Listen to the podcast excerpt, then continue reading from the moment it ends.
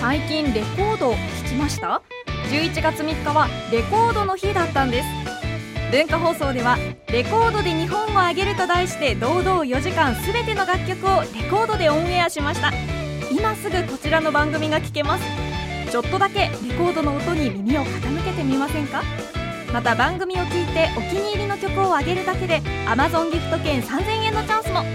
詳しくは文化放送のホームページをチェック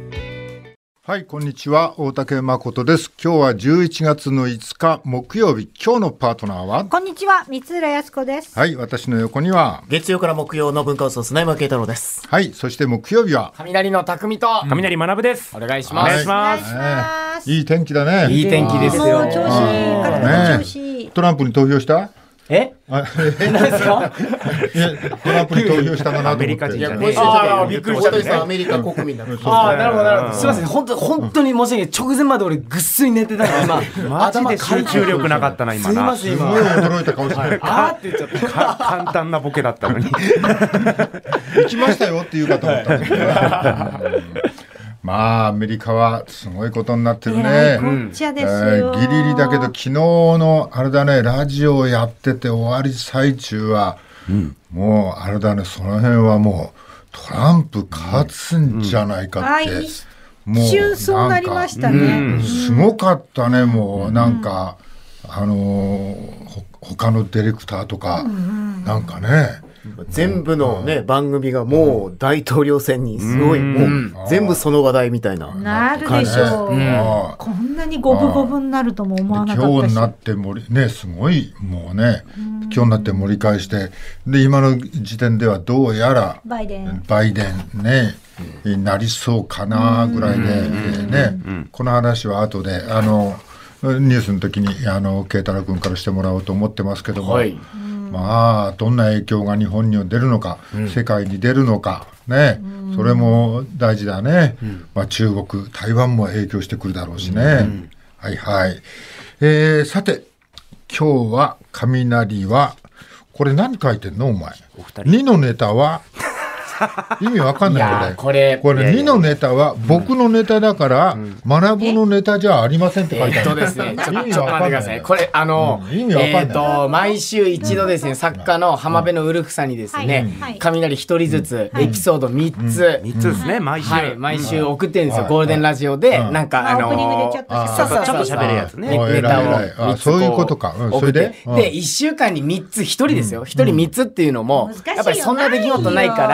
ら、あのー、なんだろう、まあ、絞り出してって言い方もあれですけどま、あそうだろうね。まあ、毎週ウルフさんに送ってるんですけど、LINE でウルフさんに送ってるんですよ。グループ LINE で、俺と学ぶとウルフさん3人で入ってる。で、先に学ぶが送ったんですよ、ウルフさんに。提出します。大体日曜日期限でな。そうなんですよ。で、ウルフさんが、学ぶ送ってくれてありがとうみたいな感じで。で、学ぶ何送ったのかなと思って、こう見たんですよ。んそしたら、その中の話の一個ではい、あのー、まあ、笑福亭、あ、あ春風亭昇太師匠どことが違うロケをした次の日に、ラッパーと仕事をしラッてパーさんとね、その後、匠は、体操のお兄さんとラジオの収録に行きましたん。仕事の幅が広いみたいなエピソードを学ぶがい送っろたんんなですけ人と仕ど、事してな。これは俺の話だなと思って。なるほど。俺が、俺が、あの、いろんな人と仕事した後に、最終的に体操のお兄さんと子育てラジオっていうの行ったんですよ。ラッパーとかでいろいろ話した後に。それで俺が目回っちゃうよっていう俺のエピソードあをあ、、そうなんだ。学ぶが自分の話のように送っちゃったんですよ。だからいやいや、ふざけんなと。俺、それでもう決まってたのに話を送ろうと。あと一個ねえじゃんと思って、やばいと思ったから、 えー学ぶの丸二の話は僕の話です。本当になかったしな。ああ本当になくなっちゃったんですよ。でもそれをね、学ぶは近くで見てたわいけだや、そうなんですよ。ねコンビだしなと思っうて、ん別それはに。、まあ、いやいや、多ちょっ少と待ってください。泥棒じゃないですか、完全にいやいや。別にコンビとはいえ。コンビでね。コンビで仲な良くね。いやけお前でその間何やったのこいつが忙しい間何やってたあ、の普通にあのお休みでした。そのラジララジオのラジオの時間はですラジオ時間、家はい帰っただけですはいよそ。れ以外だからうん普通の雷の仕事なんですよ。 学ぶの中では。いや、だからこれを書いた後に、はいあ学ぶが、僕はうちで何々をしてましたって書けば、あ、また俺の話になった。そうそうそう。なるほど、なるほど。ええ、でもはいはい、俺の出来事を振りに使われいうのもどうかなと思そううんすでれすばよよかったんだ。うんお前忙しいんだからこのうちの3つのうちの1つぐらいは自分のエピソードを中に入れとけば別にいいだろお前はじゃあいや結構全体で語らなくたっあていいのじゃん思ったのは学ぶの泥棒話が多くて人の話を持ってっちゃうみたいなあ結構ああってるかないやネタでもそうなんですけどある日あの泥棒は侵害だよねいやいや泥棒さんあのうん泥棒で 泥棒ですよ。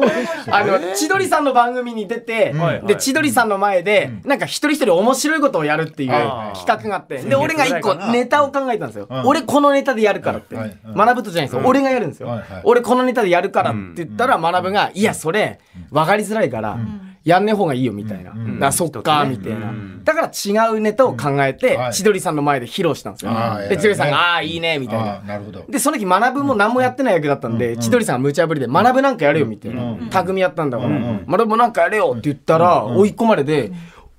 ボツにした俺のネタやったんですよ。おおそうなんだやりましたやりました。いやいやいやで、受け受けた受けなかったんですよ、うん受けなかったんですけどこの裏事情を説明して受けたんですうんよ、俺が「いや俺ちをゃんねとボツにしたやつこいつ追い込まれてやりましたよ」って。うんそうだから結局僕が盗んだこ盗ん盗み行為をしたことによって、結果雷は面白いって感じになったんじですゃあ最後結果ね、うん多分学ぶはそこまで計算してないと思うよ、うんうんうんやって俺がうわ盗まれたっていう感情を表に出したっていうだけで、そうただ別にね、盗んだっていいじゃないっていうさそう別にそうだよねか関係ないですよね、別に、あと、もうもう一巻ですよう一個実は泥棒話いや泥棒 泥棒しかしてないで すから別にね、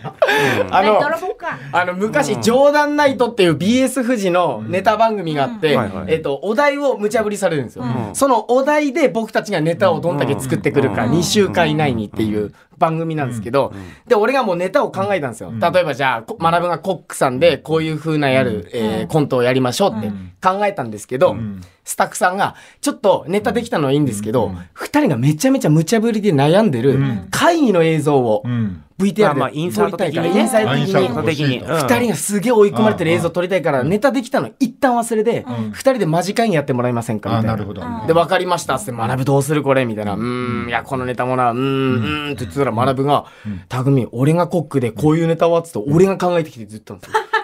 で VTR 上は学ぶが考えたみたいになっあて、ネてタ作ってる方に。そうそうそうそう。で、こいつと思って言って、それこそ言ったらぐちゃぐちゃになるじゃないですあまあか。イめンんどくサさーいトでねも。めんどくさい。そうそう。だから俺黙ってたんですけど、学ぶが考えたネタを披露ってなっちゃったんですよ。あーでもまあでねもうんコンビではね泥棒体質の方がね大体ね勝つ よ。あのうんもうあのん開き直れるからあの芸人さんって大体泥棒体質の方が強いよね。あそうかねうちも大久保さんが泥棒だもんね。なんで、なんで各コンビ絶対泥棒いるんですか泥泥棒棒っってて素素晴晴ららししいいでですよね、で、ここに来てるんで、学ぶが俺のエピソード取ったから、うわ、もう泥棒だってなっちゃったんですよい。やだけど、うんだけどう今回なんだっけううちのこの、はいなんかネタ考えてこいって言ってたじゃんあれなんだったっけうちの、あれいなんでやすこかここでやるあの、ショートコントですはかいショートコントは K1 っていうお題でいただいてやりましたよ。はいでそのうち3つのうち1つはま学ぶを僕考えがて考えてるんですよ、それは確かなのいや、確かにです、これもう、ちょっと初めて言いますけど、一、個思いつかないっつって提供した日もありましたよ。そ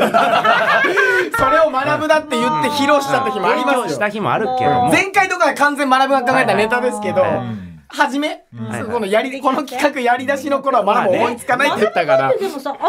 いいじゃん。ネタ全く書かないの。頭はいいですけど、この今の雷のフォーマット、お笑いの感じには合わないんですよ、 僕の脳みそが。合わないの。じはいはいゃあ単独ライブの特殊なネタだけ書だくだそういう感じです。そういう感じです。はいはいはい。箸休めみたいなはいはいはいはい。特殊なそれだと頭回書い転てるするんですけどあー、これなるほど髪が目立つ形なんででも。さ今日こ今日やるやつの3つのうちのはい1つは学ぶでいいな、それじ一ゃ応、もちろんです、もちろんです。今はい日は、今日はそうです。はい今日は完全学ぶですけど、でもなんか、まあまあ、これもうそのコーナー終わった後に言いますわ。じゃあ、いろいろネタバレとかしちゃうんで。ね、ままだなんだかこのネタを見たい。学ぶくんってどんなん書くの単独の時の。学ぶっ学ぶすくんかが書いたネタはどんなんだったのあ、でも、やっぱり、でもシンプルに、やっぱ、俺がやってて気持ちいいネタになりますよね。今やっぱり雷のネタって、学ぶは気持ちよくないので。そうね決して叩かれてうん叩かれるだけな怒のられなでん。かボケてないって言ってて、俺言ってるだけで、で匠が全部説明して頭叩いてくから、俺ただのサンドバッグじゃんみたいな、なってじゃあ学ぶはどういうボケしたいのって言ったら体を動かしたボケがしたいって言ったんですよわーとかだから全部ボケを考えてもらったんですよ流れ星みたいなな、そうそうそう、えーみたいなあないもう絶対ないもんないものねいやあれ好きあなんれです器用でスピーディーだで絶中根星さんあれ大運好き。動神経だからあ運動神経俺なんですね。本番でやったんですよ学ぶがやりたいっていうネタを本番でやったら急に恥ずかしくなって半分の力でやってるんですよ 照れちゃってあれできないよだってそうそんであれ好きなんですそうよ。あれだからそのなんか気分が乗らないから自分のネタでもできなかったってわけわかんねえこと言ってきてだから学ぶの正解がいまだに見つかってないのは事実です学ぶくんはなんだろううね、ん、しそっうなんですとよりね。とした、うなんん。だろうねそうだから何も特徴ないのになんとなく飯食い続けられてるからそれはそれですごいなとは思ってるんですけどねあそ自れは分それですで。ごいよねはい。だから本来「あー」とかしか言わないキャラの方が楽でしょ「あー」とかって言って俺が全部説明するみたいなまあでも、んさいろいろまあそれはりょコンビ両方でネタ考えるグループもあれば、はいはいね、片っぽが一生懸命考えて、片っぽが一生懸命それをやるっていう、演じるのだって大変だからね。シティボーイズさんの時は、どうだったんですか、俺ら最初のネタの時最初の頃はね、うん、まあ誰が考える俺がこんなのやろうって言って、はい提案して、あそうだなって言って、でそういうのでやるのね、で稽古してるうちに、んだんだん俺のネタじゃなくなってきて最後最後全然違うネタになって多いですね。うるん俺が思ってたのとね、ハー全フ全強い二人だね、然違うになっててまあでもそっちの方が面それ白はいか北ら。郎さん佐伯さんが自分なりにアレンジしてわーってやるからそうなるってことですかなんだろうな最初に考えた俺のネタの根拠さえなくなって る残骸残骸みたいな自由な二人が、そのうちになんか作家がつくようになって、はいはいはいそのうちにキャラクター分けができるようになって、はいはいはいまあそのうちに一番最後は佐伯が落としだなみたいな形がだんだん出てきて、最初のうちは佐伯の落としじゃなかったのね。だからあのなんかただ佐伯が大落ちになってからはやっぱしもう。みんなその最近は何やるかみたいな、それまでの設定を俺と鬼太郎でで細かい笑いをたくさんやっといて、最近が出てきたらもうドカーンっていうね感じのネタが最後は増えてったね。大島のつ、なんだったっけ、大島の椿娘でございますって出てきた。うん、もう忘すれごいかする時もあるんだけ どねそれが。私忘れやっと出てきて忘れられなくて、もう、もうドカーンと思った。本当にドカーン。今まで積み上げたものは何だったんだろうっていう。ドカーンっていうこと。会議をやってて、会議をやってて俺たちが竹中なんかと会議やってて隣の部屋から佐伯が出てきて「君たちうるさいよ」って注意されるっていうのがあるんだよね、うんこっちだってやってるんだからって言って一回従ってでまたこっちが会議やって騒いでるとまた出てきて「うるさいよ」っつって「誰だ今何とかって言ったのは」って言ってで竹中が連れてかれちゃうのね佐伯にね、うんそういうネタだったんだけどその役は佐伯にしかできないんだああ、誰がやってもうるさいよっていうね、そのバカらしいトーンは佐伯にしか出せないっていうね、あの時はやっぱり佐伯はすごいなって、普通の芝居はできないんだけどね、でもこうバッてね見つけた部分があればすごいっすよね。舞台映えするっつうかね、あいつはね、うんそんな感じだったね、はいじゃあ学ぶも見つかんすかねいずれ。あーあそうなるかもしれないよ、か二代目竜智秀は二代目。なんか、おじいちゃん、落ち着いたおじいちゃんみたいな、ま、まだ二代目がいなはいかいら、はいはいはい。おじいちゃうんん。俳優で、おじいあ俳優をやありとたいです。 60年後ぐらい、40年後ぐらいになるけど、俳優やりたい。なんかおじいちゃん似合いそうじゃないですか、この顔で。二代目佐藤蛾次郎っていうのもあるよねあどっちかずて言ったとらピねンときてないですね。名前が。二代目しかピンときてない。見とけ、見とけ、聞映いたこ画。とある言葉二代目だけ。はい、そんなさなか、光浦はね、はいあんまり仕事はここのところね、そんなに、あの、まあ、合間を縫って、はいもうテニスやってるらしい。ええテニスやってん仕の事は忙しいんですよ、あ、そう実なのは。。あ、そうなの。でもテニスやってるテニス。そう、週に1回テニスを始めて。右手が日に焼けてるっていう。右手っつうか両手だよ。一日外にいただけで指の間が白く見えるもんね確かにってことうん本は、ええーって、あの1時間半でこんなに焼けちゃったんだと思って。楽しい。楽しい。難しい難しい私は中学の時に軟式定球、軟式のテニスやってたんで、はいはいはいはいその癖を直すだけでまだラリーもできないし全然難あし違ういんだ高級ってやっぱ違うんですねもう違うしラケットの持ち方もちょっと変わるし、難しいボールの捉えるとこもバックは難しいでしょバックはそう面がもう違うしバックはバックは面が90度変わるんで、うんやっぱ難しい、フォアはなんとか打てるけど、うんそれでも難しいですねボール捉えるのが、軟式は後ろまで引きつけて打つ癖があるもんで、それを公式でやっちゃうと手首痛めちゃったりとか、球が真ん中当たんないもん全然違うんですねねじゃあ体より前で打たなきゃいけないんだけど、テニスはでも練習すっごい疲れるんだよあでも楽しい本当全然、んあのおじさんとおばさんの中に入って、あのテニススクール、え、テニススクールに行ってんですかうん、だって今テニス、テニスやりたいっつってあった自分の相方見つけるのだって難しいじゃん。確かに。無理よ、おテてっニきりス。そう旅行感覚で誰か相手見つけて一緒に行ってんのかとノ思ンいましたノンノンノンテニススクール白お鳥さんじ,、とうかん、おじなさんと今おノばさーん。ノーって言ったら英会話もやってるからねすごい教室通って掛け持ちしてるからノーノーノーノーって出てねるあー出ちゃってんノなー出てきちゃうね Sorry うん英会う話んそうだもん今英会話とテニスやってるからどこのマダムだよって。旦那の彼とと歯は矯正歯は母は矯正し強制てこれはあ矯の正海外行った時にモテたいから。いろんな誰にこと教わをってしてんまのす誰に教わってんえの？多誰分に教テニわっスコーチだよコーチ。コーチってどう？いわゆるコーチ。わかんねえ、素性は。素性はわかんねえけど、いっぱいいるんですよ。若い人もおるし、おじさんもおるし、女の人もおるし、その日の私はな、仕事の都合でやっぱり行ける日がう、んなんか結構変わっちゃうもんで、まあいろんなコーチに会ってるんですけど、私が今お気に入りは女のコーチ。うん女の女性のコーチ。うん面白い。なんだろう。なん、なん、シンクロのコーチわかる女性の。はいはいはいはい。シンクロのコーチとか、井村コーチはいはいはいとあか、あとアイススケートの山田コーチわかるわかる。わかるあの、あの感じなの、えーはいはいはい女のコーチってなんでみんなああなるんだろうっていう感じなんかあああいう感じ似てなのるんだ。で声もガサガサでは「いはいあなんかわかりあます。ららら」とはか言って、すごい元気印で「あいらはいらはい何言ってんだ!」とか言って。やった途端に厳しい突っ込みみたいな感じ。そうそうそう。そうそう。で、私なんか。そんなんじゃないでしょそうみたいだ、な軟式だも入り口優しんで、いけどあの、後ろで取られるじゃん。ミスルさん、バンド取るはい、ミスルさん、ボール前って、すっごいガガサガサの声ですぐ怒られんの。うで、はい、ミスルさん、手首どう手首、ちょっと痛いです。ほら、痛いでしょつってもう、もう、もうね、面白いの。めちゃめちゃ厳しくてね、カラッとしてて面白いの、そのコーチが。逆に軟式なんかややんない方が良かったくらいだよね。ほんとほんとほんと。でも全公式は然。軟式しかないですね軟式しかないのよね、田軟舎なんて式は特に。もうあのあれだよねボールになんかこうスピンかけるんでそうそうそうそうかぶせるじゃん。そうそうそうそうああ、なるほど。うんあれないんだよね公式はねかぶせたりしないんだよね。まあそうね、上に持ってくつか、意外と素直なスイングっすね。バックのカットもあれ裏面使って面でこう斜め斜めに切るみたいなカットの仕方するじゃん。テニスのバックってそうじゃないんだよね。上からこうかぶせてスピンかけるんだよね。かぶせてスピンかうんなるほどなるほどうんだだから切り方が全然180度違うのね。ね、サーブ打つのもラケットが90度変わるもんで、あの、軟式の時の打ち方したら、当然全部左に飛んでくっていう。ううんはなので、左に飛んでくから、こう自分はこっちに打つつもりでってやると斜めに入るみたいな。なんかそういうのはまあ、自分で得得していくしかないんだけど、なんか面白い。なんか。そんなカット入れるみたいな打ち方するんですね。なんかよく、相当テニスってだもんねもうやって覚えろみたいな感じだもんで、とにかく、新しく入った人は球拾いとかしないんだって球拾いじゃないです。もう、もうね、あのね、大人のテニスっていいっすね。あの、スーパーのカゴに、四、山盛りでボールが4つあるんですよはいは。いそれを大体、ワンコート、私は素人クラスだから、素人クラス結構人数多くて、あの、8人ぐらいで、コーチ1人8人、1つのコート。それで、あの、スーパーのカゴ、山盛り4つあるから、サーブとかでも、バカみたいに4人が、あの、8人が打ち続けるんですよ。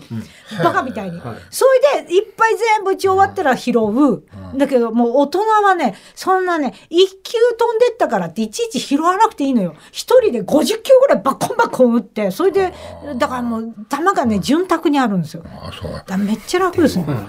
下手すりゃ球踏んで転げるぐらいあるんだあ、余裕でへ。えよ、もう玉だらけ、嘘だろっていうぐらい、玉があるの。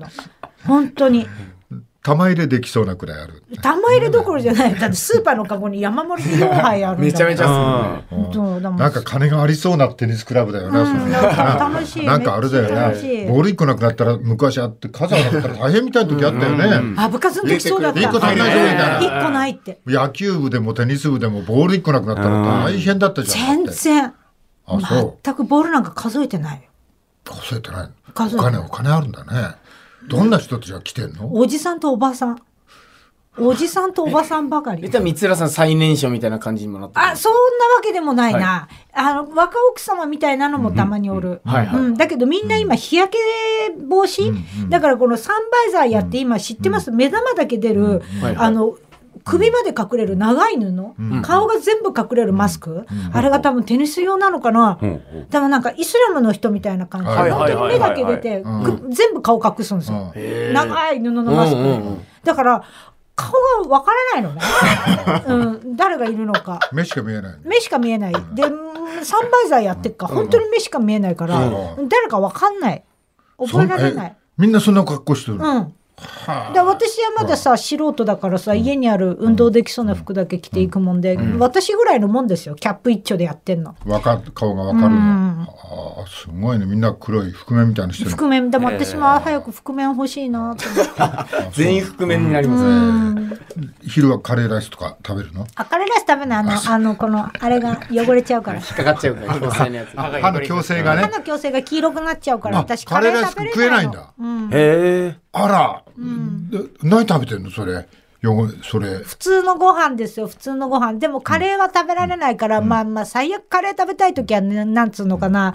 イメージですけどあのツバメのひひひなみたいな食い方するしかないよねあのどういう食い使方ってなあくの歯に入れず喉の奥にハハハハハって入れてあの喉の奥で食べればまああの前歯おがいい前ツバメのひな口開けて待ってるだけじゃ ないかひなにあの親鳥が押し込むじゃん。あ あのイメージで、あがあがってカレーは一度食べました。そうやって。あががって、あの、よもう黄色くなっちゃうんですよ。ああそうなん そうだだ、な大変だなそれ食い物だ大って変よ。喉でカレー食べてんなんか、私ぐらいのもんよ。じゃあコーヒーとかもですかあ、コーヒーはね、すす飲んじゃってる。それも汚れるよね。そんな汚れてないじゃんだって、うん。そら昨日やったもん、昨日。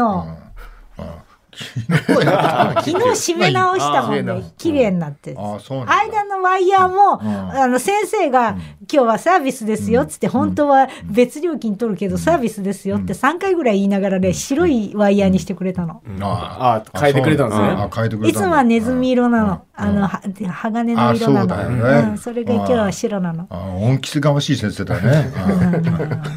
いくらなんだろうってすごい気になっちゃった。入れられなが ら。すごいその別別料金。え、針金、ワイヤー、この15センチぐらいのワイヤーが、え、とてつもなく高いのかとかなんかそんな思いながら。優雅に生きてるじゃない。歯うん医いや者行っ、楽してそううん先生やってすごい充実してる英会話やって、ねえ充実してるよね。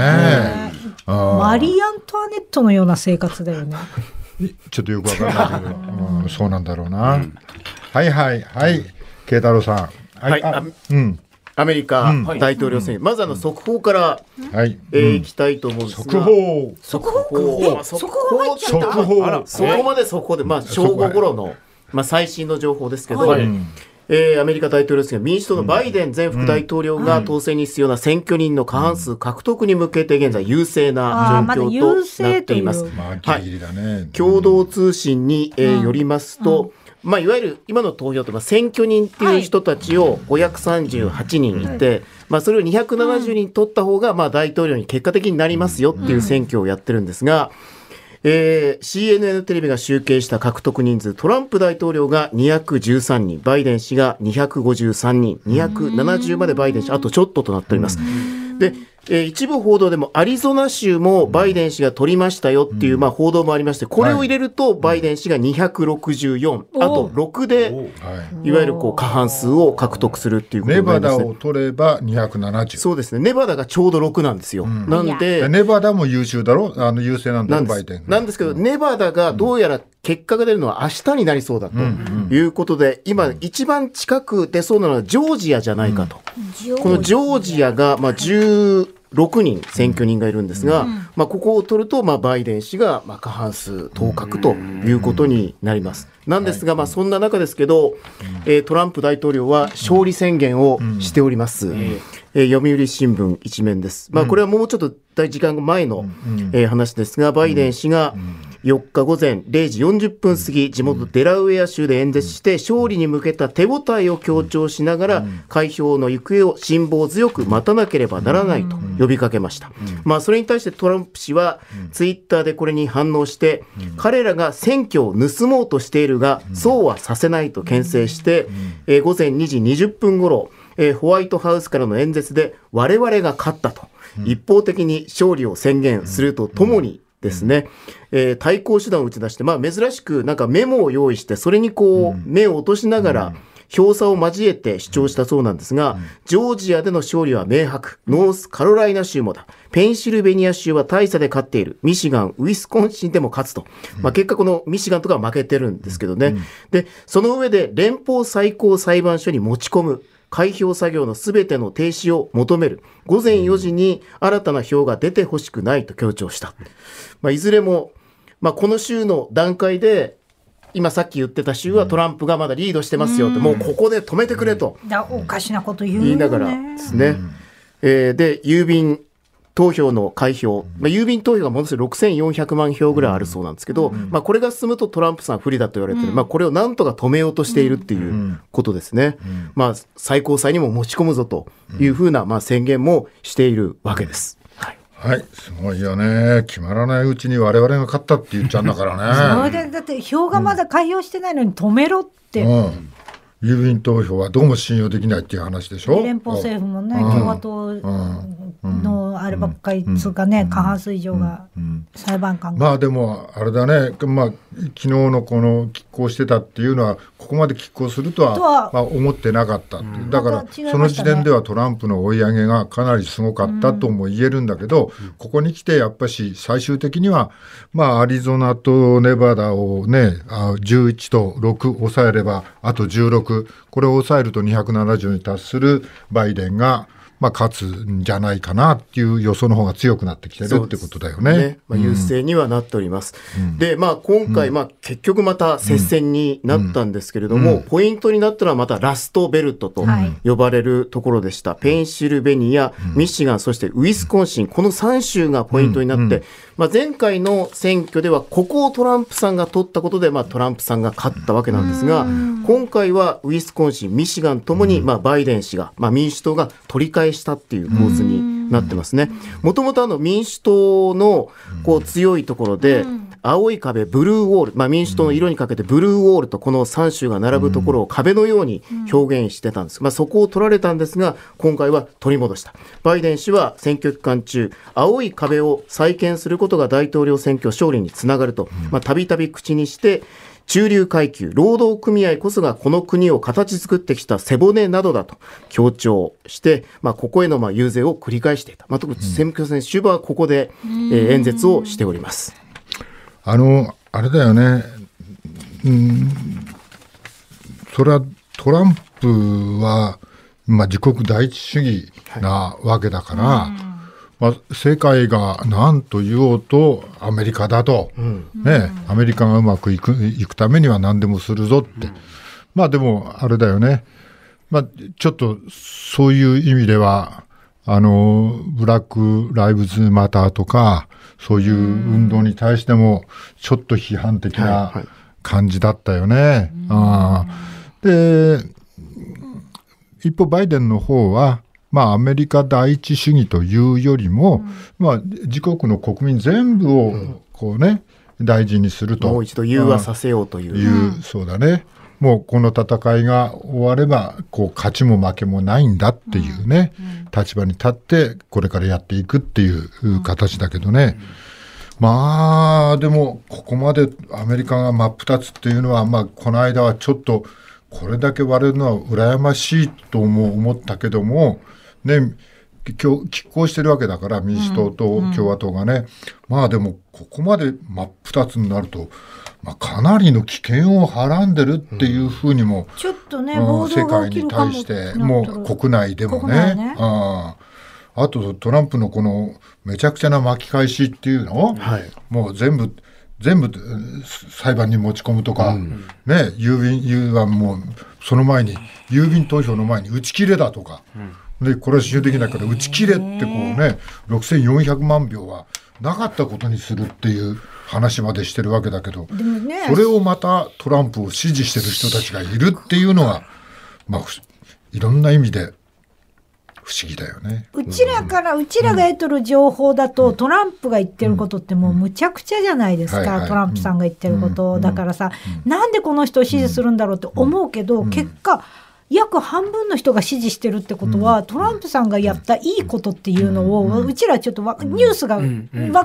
届いてないじゃないですか、支持する意味を知りたいなと思って、まさか全員がね、陰謀論を信じとるとはまあまあ、思えないでしょ、こんなこ国民の半分だから、トランプがやったいいことっていうのは私はちょっともう一回調べなきゃなと思そって、うだねやっぱなんか,ひ、なんまあか人間性の悪さばっかり私たちは聞いてるから、なぜし、まあ、自国第一うん主義のされてんのかな主義だからアメリカで作ったねなんかこう武器とかを日本にたくさん買ってくれてありがとうってトランプは言ってるわけだから、いえまあ、武器のこともねそれはアメリカの経済を潤してはいるよね。うんそれからもうもう他にもまあ、石油とかもそうですよね、うん石油かまあ、地球温暖化って、まあ、地球では言われてますけど、まあ、アメリカはちょっと逆行するような感関係じにななっいてまとす。。うんだから私たちが知ってる情報だと、なんでこの人にってなっちゃうんですよ。まあ、まあでも、まあ前にも話したけどね、日本でね、こういう都市にいて、これだけビルが立ち並んでたらね、地球温暖のかもなぁと思うけど、アメリカのトウモロコシ畑だとか、もう、すんごいこう、高地の、うん地平線門が見えるようなところがたくさんあるわけでしょ、ああいうところで地球温暖化って言われてもちょっとピンとこない人もいるかなと思ったりもするよね。ああああ確かにねね、マスクが必要だってこう、トウモロコシ畑の真ん中で言われても、まあ、それはいらないよねって感じる人もいるって、この前、前島さんというね、アメリカを研究されてる方がおっしゃってました。ここでね。なるほどね、はいはいはいはい広いんだね、この国は。はい、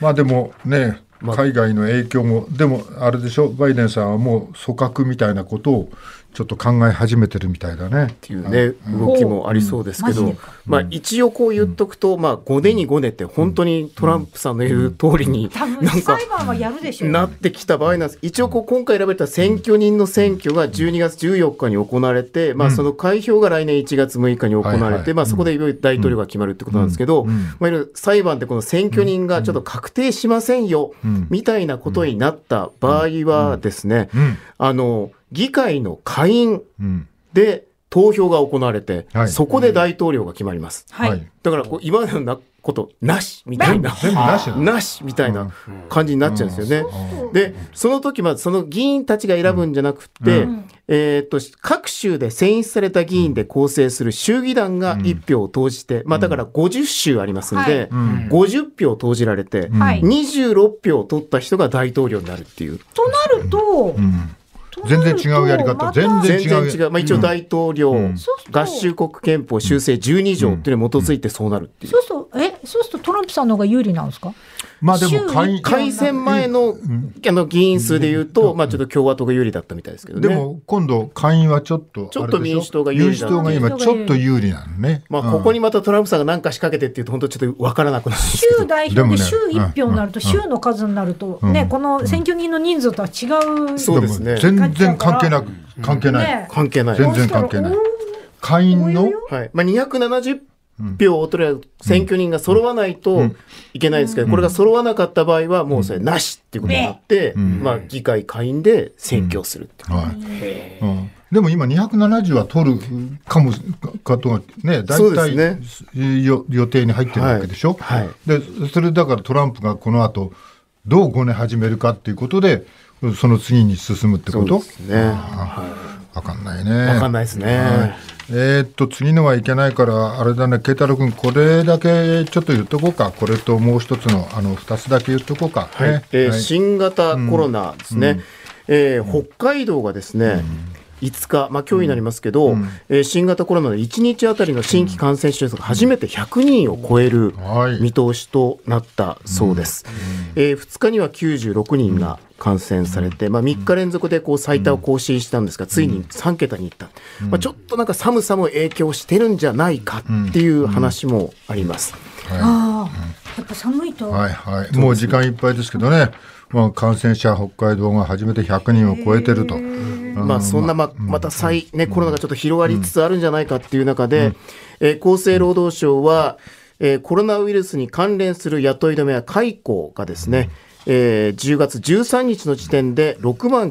9130人、まあ、いわゆる7万人に迫ってきたと、先週よりも、えー990人増えたというはい発表しております。世界もすごい数で増えてますけど、アクセルとブレーキをどうね、踏み間違えないように進んでほしいなって思うだけだね。さあ、今日も始めましょう。